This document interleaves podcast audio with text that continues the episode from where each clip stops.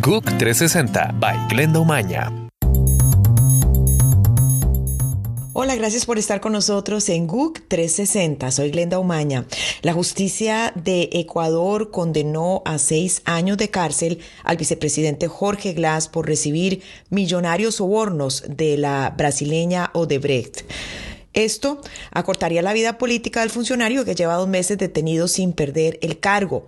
Glass, de 48 años, es el funcionario activo de mayor rango en América Latina en ser sancionado por este caso que golpeó los círculos del poder y la política.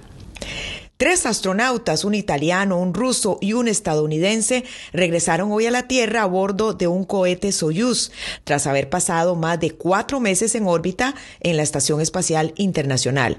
En 139 días, los tres astronautas realizaron cientos de experiencias en biología, biotecnología y ciencias de la vida y de la Tierra.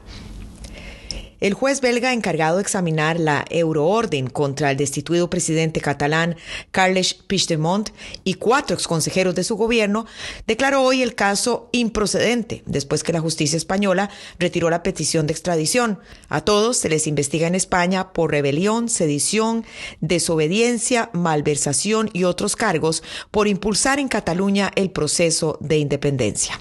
Al menos 6.700 rohingyas murieron entre finales de agosto y septiembre en Birmania durante una operación del ejército, según una estimación inédita que publicó hoy la Fundación Médicos Sin Fronteras.